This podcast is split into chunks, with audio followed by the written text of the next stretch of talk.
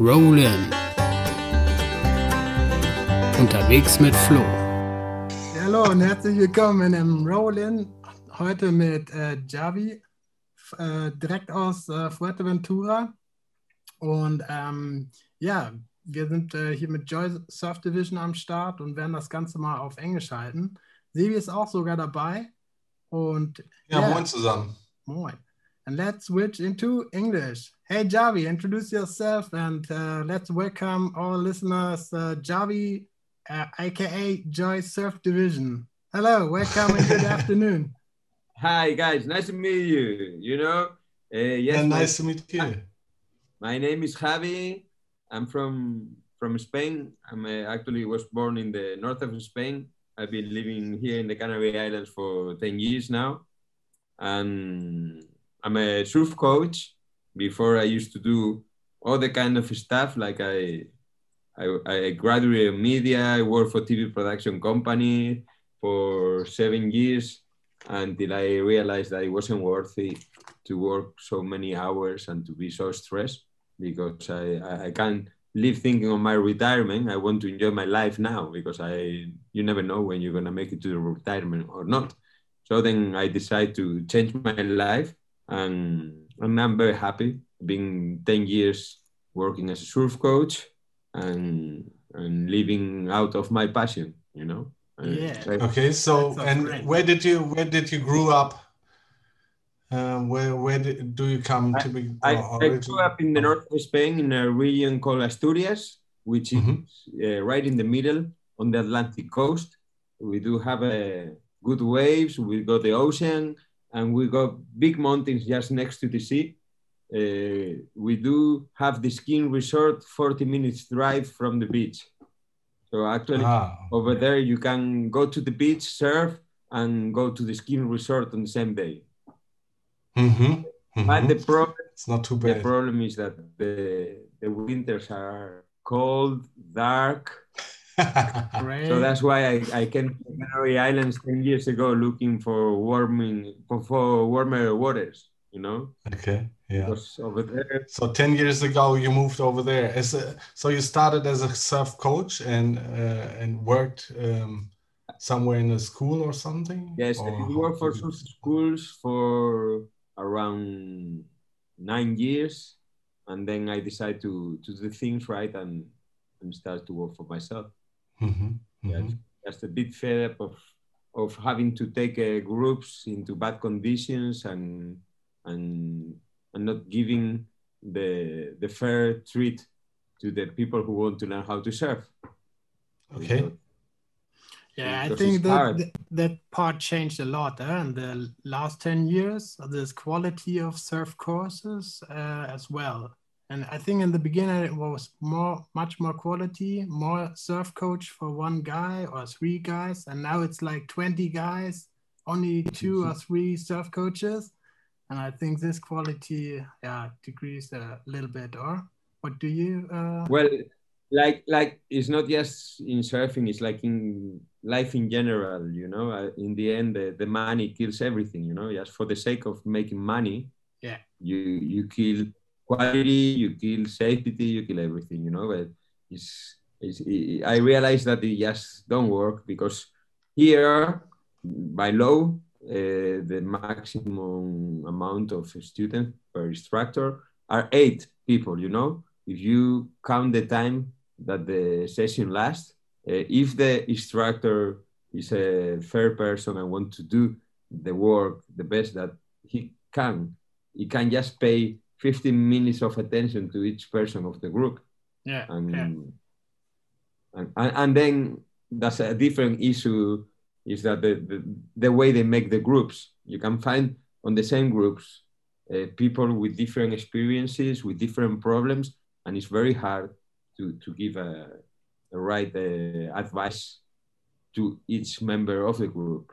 Well, when, is it is it just a just a hyped run on on having those courses? You know, uh, I I'm not pretty sure if Flo explained you that I'm the kite surfer of us. You know, I do the kite surfing, and I i'm much more interested in that kind of stuff. Mm, I I couldn't imagine that even anyone would like to learn surfing, but uh, as you mentioned, it sounds like there are a lot of people, you know, just run into it and would like to get a course. So um, did that also change, or was the quantity of people in general the same, but the coaches were, you know, more and and more spread it, or?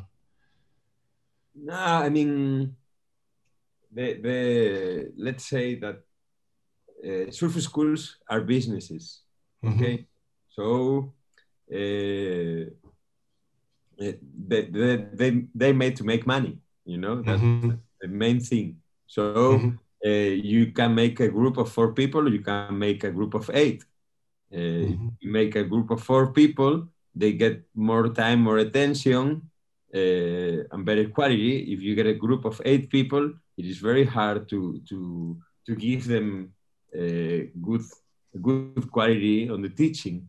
Also, mm-hmm. the groups uh, that they are made in surf schools, uh, you find the different experiences when, when they usually they tell like beginners group and intermediate group in the end it end up being people who stood up on the board once who, who tried one day before on people who never tried. So the beginners the people who never try and the people who already went to the beach one or two times and already learned how to stand up they are in the intermediate group. But also in the intermediate group you get people who've been practicing for a couple of years.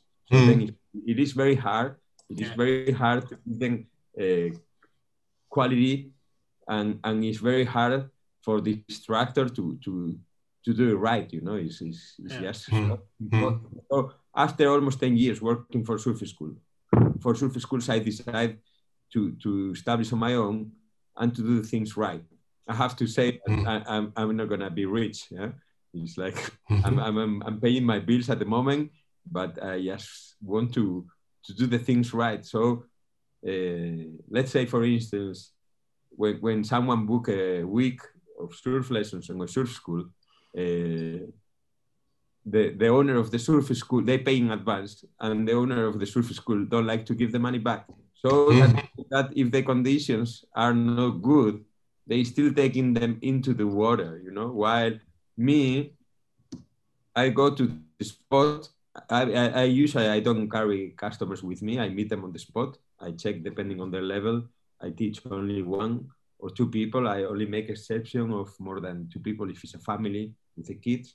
Uh, mm-hmm. I meet the people on the spot and I arrive there. And if conditions are not good, I tell them like, look, I think conditions are not good. I think it's better that that we change. If you got time, you staying here for a few more days, we change it for another moment, or I, I don't just take them in the water. When I was working for surf schools, uh, I, the, the owner of the surf school tells me like, yeah, whatever you do, just take them in the water, you know, because mm. I don't, I, am not gonna give them money back, you know, like. Mm. So so after for a long time having to work for for four schools, you know, I I just couldn't do it anymore, and now mm-hmm. I'm very happy, you know. Uh, I'm, I'm not making much money, but I'm, I'm doing things the best I can, being honest. And mm. I just want to, to be able to live and sleep good at nights, you know, like without uh, fooling people, you know. Mm. Yeah, absolutely. So that sounds uh, really like you do that for passion, uh, for your passion, for the spirit of surfing, instead of you know just doing the business and and uh, uh, seeing the money behind the customers and stuff like that. Um, yeah, so sounds pr- pretty cool. So, sounds like a pretty cool concept you're following, and and you know, like your passion, as you mentioned. Uh, well, uh, I'm I'm a single person with no kids or mortgages, so I, I like it this way. You know, uh-huh. Uh, yeah. I, have uh, my expectations is I I just started like a year and a half ago to work for myself so my goal is to be able to live comfortable, be able to, to take a holiday once a year, go on holiday travel to somewhere, and and to have money to pay the dentist, the mechanic, and that's that's all I expect. I'm, I'm not a, a greedy person, you know. I I like to have the, the money to live. Mm. You know? Mm. I'm, I'm, I, there's other people who like to have a Ferrari or or like to to they dream to to buy a villa or whatever. Me, it's not my case, you know. Like I, I live in a small in a small cabin, a wooden cabin, rented, and it's 17 square meters, you know, like, and I'm very happy. That's the, the best house I ever had, you know. Yeah, the, yeah. You know. Mm-hmm. Yeah. Um, by the way, um, Flo, are you still there?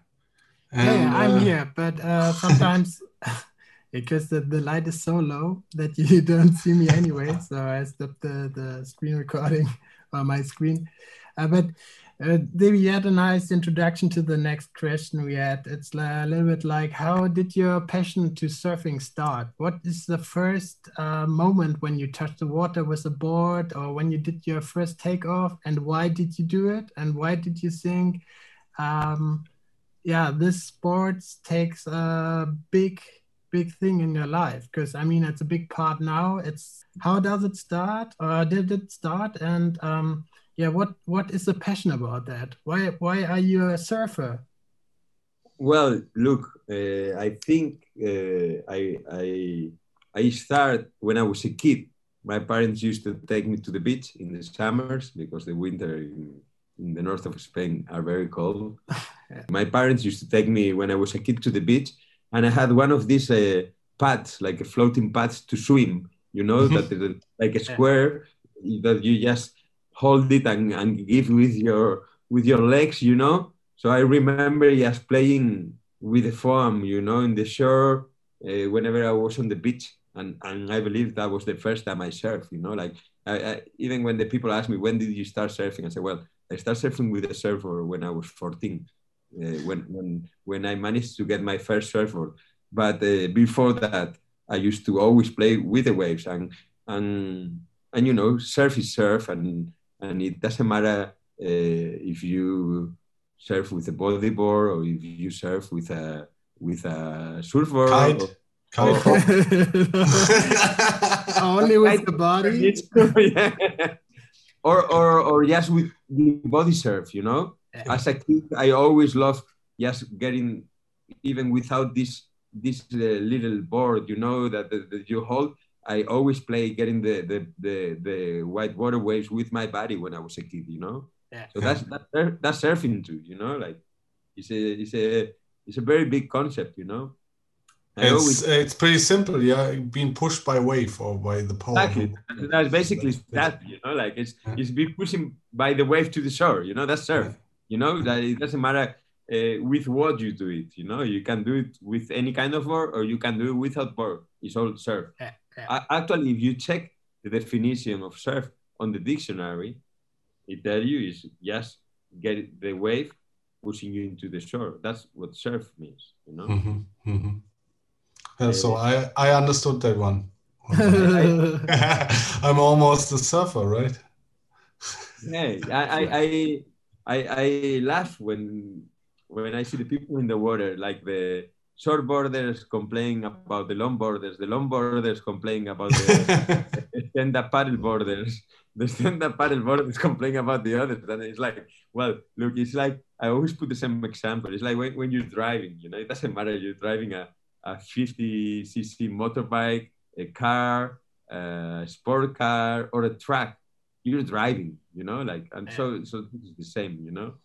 For me, I mean, I, I don't get annoyed by anything as long as the people respect, you know. I don't care yeah. what, what, what you write, you know, like it's all fine. As long it's as all about respect, right? On the water respect, you know, like, and on the street. So, yeah. Yeah, yeah I, I don't hate any, any anyone because they're using one thing or they're using the other thing or, you know, it's like yeah. we're all doing the same. We're all like gliding you know? Is what surf is about it's about to glide you know? Glide but that's that's interesting because we already had this discussion when i had a conversation with someone from a kite, kite surf shop you know? When we talked about this localism stuff and uh, respect each other on the water and stuff like that. So um, for me it's so tricky to see people you know not respecting each other, pushing away, stuff like that. And Flo and me, we already had a con- conversation as well that I see some some videos, some clips where surfers, especially surfers on the waves, you know, I, I have no clue how this works in the lineup and stuff like that. You know, I'm, I'm out of that. But I, I always see inside these clips that someone's pushing the other way. I saw one in at a pier fighting each other on the boards, and this is, you know, where does this comes from? It's it's unbelievable what these guys are doing. Well, uh, some people go into water to calm down, and I believe that you should be calm down before you get into water. You know, to calm down, you, you're supposed to be calm down before you get into water. You know, like uh, I mean, I I I'm, I'm a kind of person that uh, always smile in the water and and I don't usually argue unless I see someone is abusing, you know, like or disrespecting, you know. Mm-hmm. Different ways of abuse and disrespect, you know. One one of them is like just getting too many waves without considering others, because mm-hmm. we all want to get waves.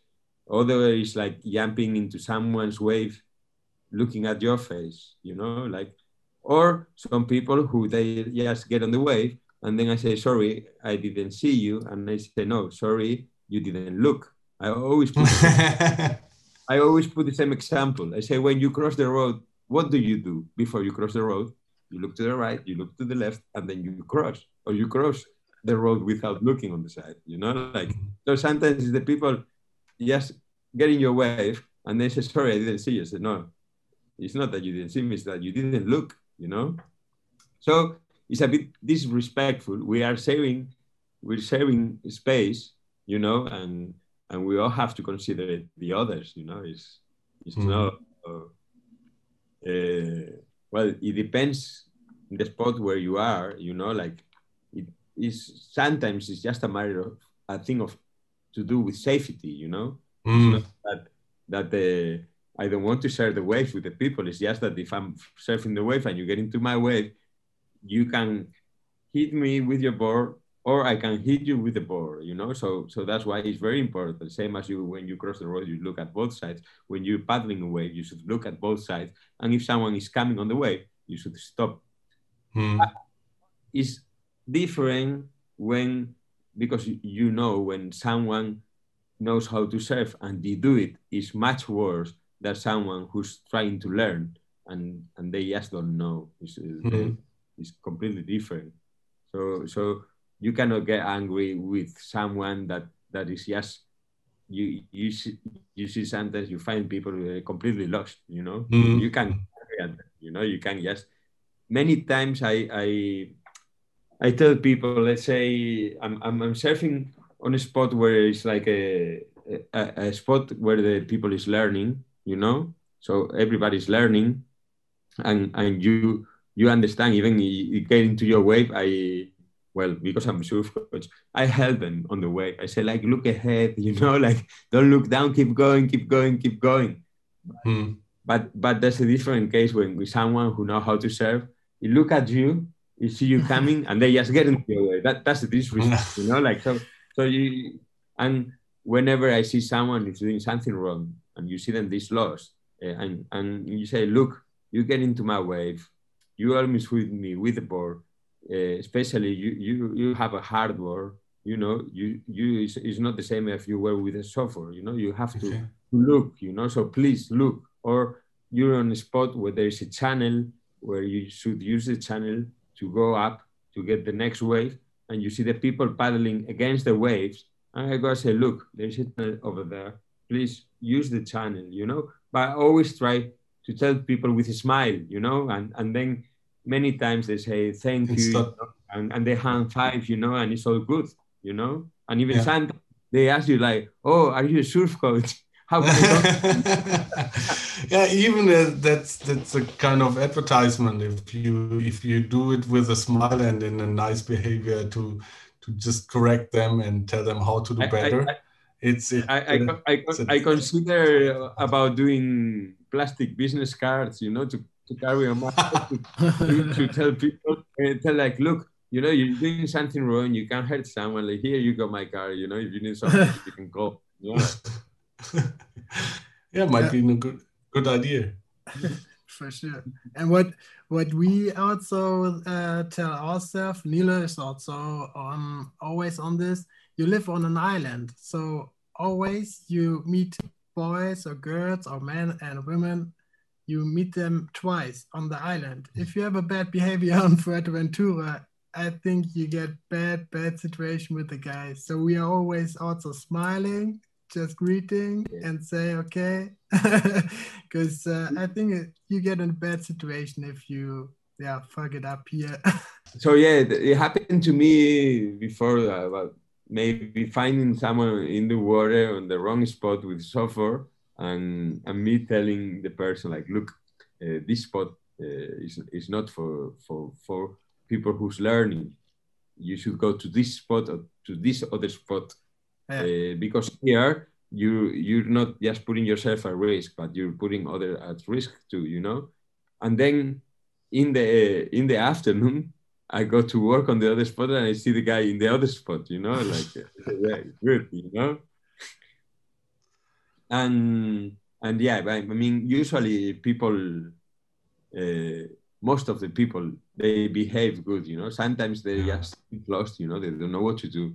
So so they don't deserve to be yelled or or or or, or having an aggressive attitude with them you know? You just have to talk to them nicely and say look i think you you you're in the wrong spot you know with your level. You should consider going somewhere else you know? And, and most of the people they take it good you know? But some others not you know? Like uh, last week I was with my customer. Sometimes I share the wave with my customer and I'm filming them with the GoPro. Basically, I have my customer in the wave with me. I was talking to my customer, filming them with a, with a GoPro, and this girl started paddling in the middle between us with a hardboard. And, and, and, and the girl almost fell when she did the takeoff. And I just grabbed the, the nose of the board of her, you know, with the with the hand, he hit me with the board, and I put her like this, push her away. Then I said to her, "Look, if you're learning, you should consider using a software." And she said to me, "Like this is my board, and I want to use it." I say, "That's fine, but if you're using a hardboard, you should look to the sides, you know, because I was coming following my customer. I was coming on the way, and mm. you almost heard me with your board. And it's like, well, some people go on holiday and and they think that, that because they're on holiday, they are like the the, the protagonists and and the rest of the people have to stop their living and doing whatever they do because they they are on holiday. But uh, thanks God, this is a small my minority, you know. Mm. Yeah, in general, you know, what I figured out is that from time to time, um, I I had some experience with with the kite surf uh, coach. Um, I typically typically go to it uh, in Kos Island in Greece yes. to go kite surfing on the Mediterranean Sea, and this guy is pretty restrict with the with the with the customers. You know, it's it's like you know he says something and there's a there's a meaning behind that, and this is so so important that he gives the right advices, the right the right um, you know things to follow. Because on the other hand, if they don't follow and if they don't respect what he's saying, they're gonna hurt them and they're gonna hurt someone else. And this is especially for the coaches. It's uh, be responsible for these guys. You know that that you need to advise them the right things to to to to do and not to do.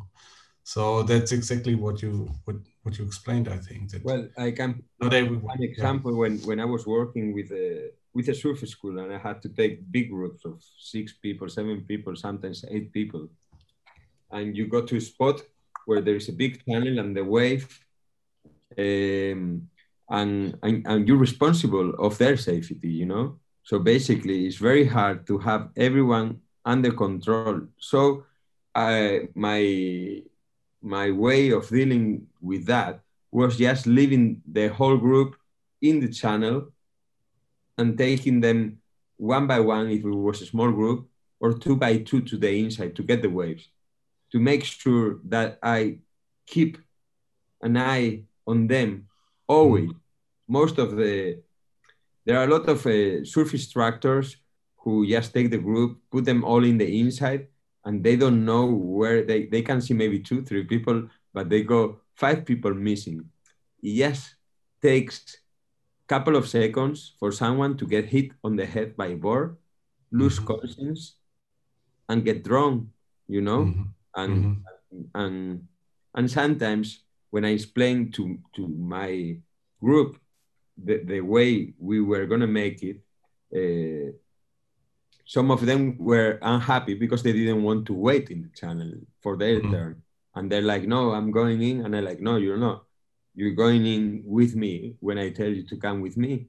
And if you're not happy with this, uh, you please you take your color lycra off and you talk to the owner of the school when we get back. But when you're wearing the, the, the surf school lycra, you're under my responsibility, you know? Mm-hmm. So if something happened to you, it's my responsibility. And I don't want to, to, to have a bad conscience because something happened to anyone. You know, sometimes I used to say, it's not because of you. Eh? I'm very, very uh, egoistic. It's because of me. I, mm-hmm. I don't want a, a, a dead person on, on my mind, you know, that that because I didn't do my my work right, someone died. You know, it's it's dangerous. It's I mean, a hardboard hit you on the head, you lose conscience, you get the water on your lungs. In a few minutes, you could be dead. You know, and and that's a that's an interesting safety safety safety thing on the surface, right? Why you're not wearing helmets? Oh, well, that's a big trend now. I realized it on Fuerteventura. There's a big trend now I saw a lot of guys uh, who are wearing helmets now. I mean, especially here, the spots are very uh, shallow. There are reefs, there are rocks underneath. Um, I mean, here it's a okay. volcano stones. And um, I realized that there are a lot of guys who start to, uh, yeah, wear helmets now. That's not only the old guys, it's also the young guns.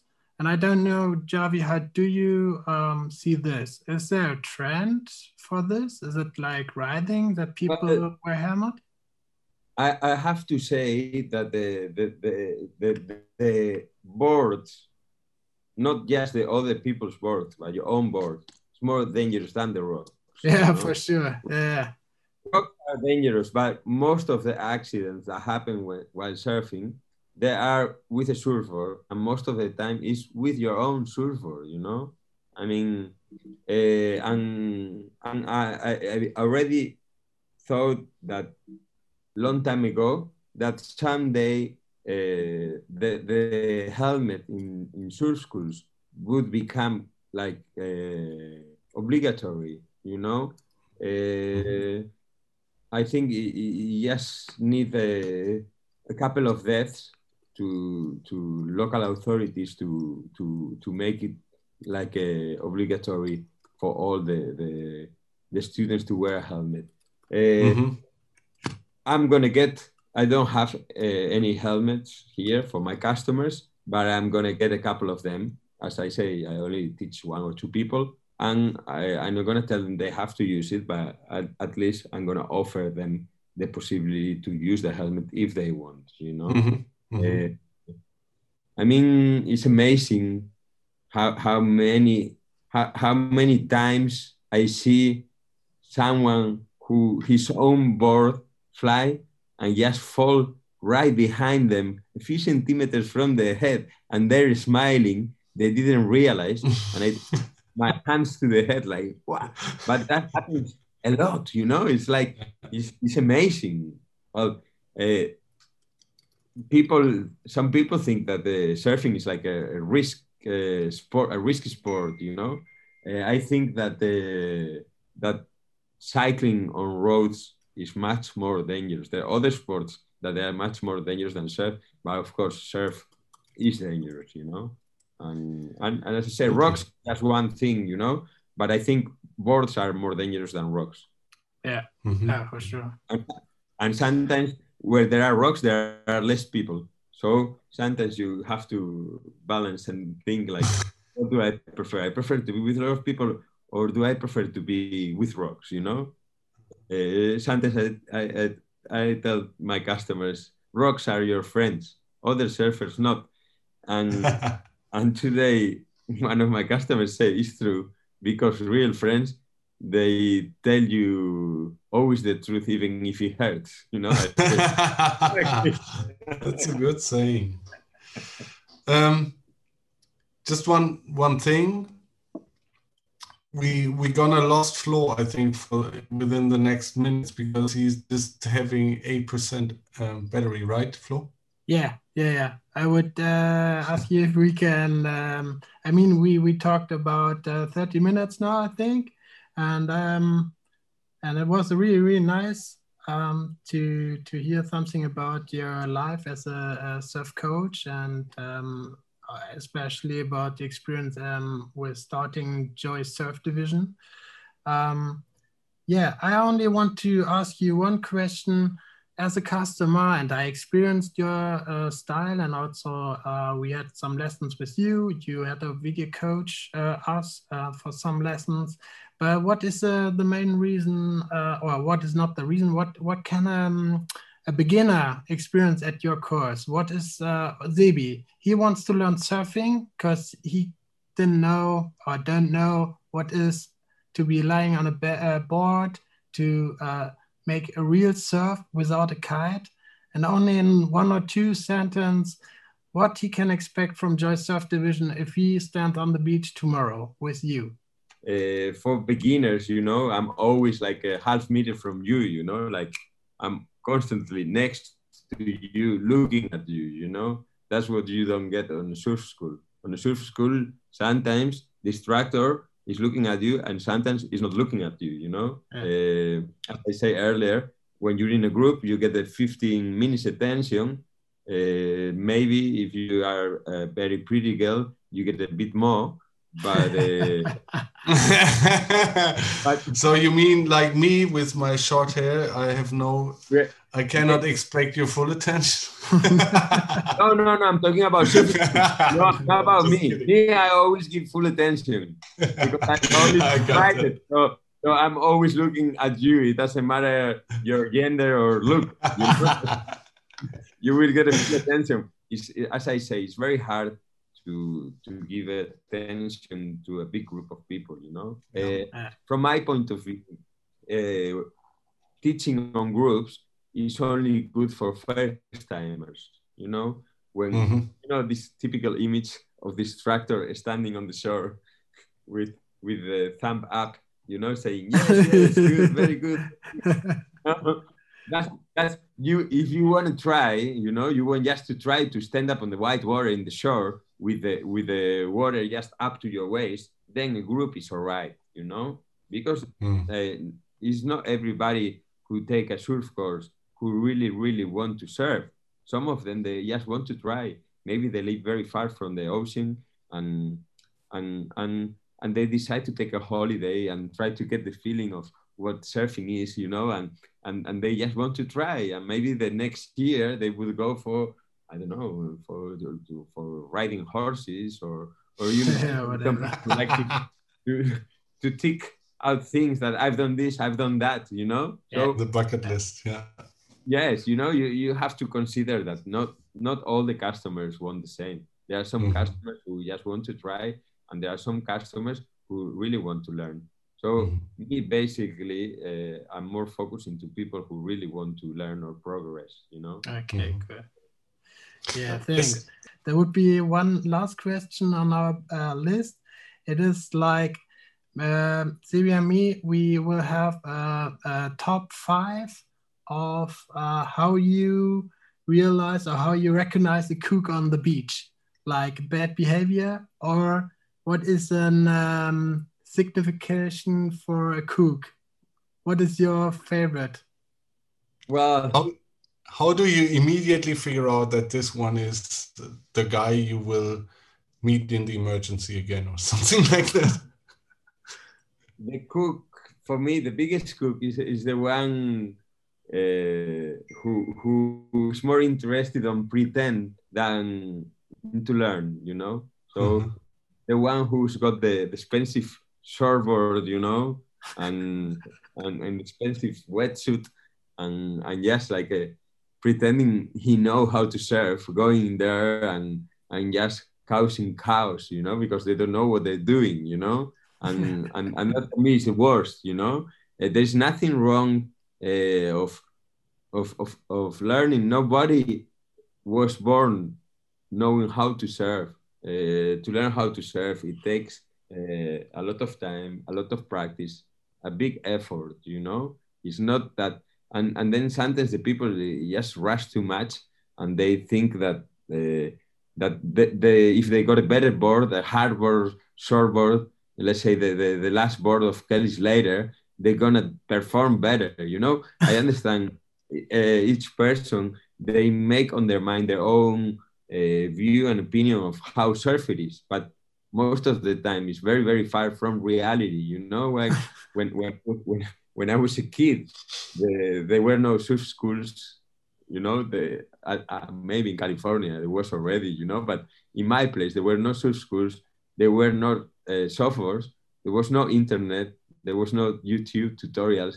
There was not forecast web pages. You know, like, and we had to learn. It was very hard uh, for me. You know, like I, I was autodidactic. You know, that, that's the way I learned. So now yeah. you, you you can just benefit from from all these things. You can get the right material to learn, the the mm-hmm. right advice. Uh, you can uh, yes watch tutorials you know you can do mm. so so it's this this thing of of people thinking that uh, if you know more you cooler you know like it's i mean mm. nothing wrong by using a, a, softboard to learn how to surf it's not yeah. that once you stand up once on the softboard you necessarily need to to look for a hardboard because because some people really believe that that they with the softboards you cannot surf good you know like uh, and i always say you really need to to be on control of the board to be able to to read the wave to turn to the right to turn to the left on a softboard you know it's more fun mm. you, you get more weight because it floats more it's safer you know and there's mm. nothing wrong you should be ashamed by using a softboard you know and, mm. and enough people who took the step too early and then they get uh, they get stuck they don't progress you just suddenly mm. stop the pro progression so there's a lot of people who take a, a, a surf course uh, for five days with the softboard and then after the course they go to the shop and and the guy of the surf shop he say yeah i got this surfer you know yeah this was the one this board kelly slater won the last world championship with this board, you know, like it's a bit expensive, but and the guy's like, yeah, yeah, yeah, I want that, I want that. Then he gets into water, he catch, he's not catching any waves, he gets super frustrated, he quits surfing and just sell the board, you know, and that happens a lot, you know. Mm. Uh, surfing is not a thing; it takes a lifetime. I've been surfing for for more than thirty years now, and I keep learning every day, you know, like, mm. and and that's the, the the nice thing about surfing. You never get bored, you know, like you keep always learning and progressing. Uh, that's a that's a nice end for our interview with Javi. I have to say thank you very very much for your time, Vivi. Perhaps uh, yeah, some words from you for the end. I say yeah, thank you very much for second Broden with Javi Joy Surf Division. Okay, guys. Yeah, thank you, Javi. Thank you. Thank you. Thanks to you, yeah, to have the opportunity to to share my my with you guys. It was yeah. pretty interesting. Thank you very much. Thank you. Uh, thank you.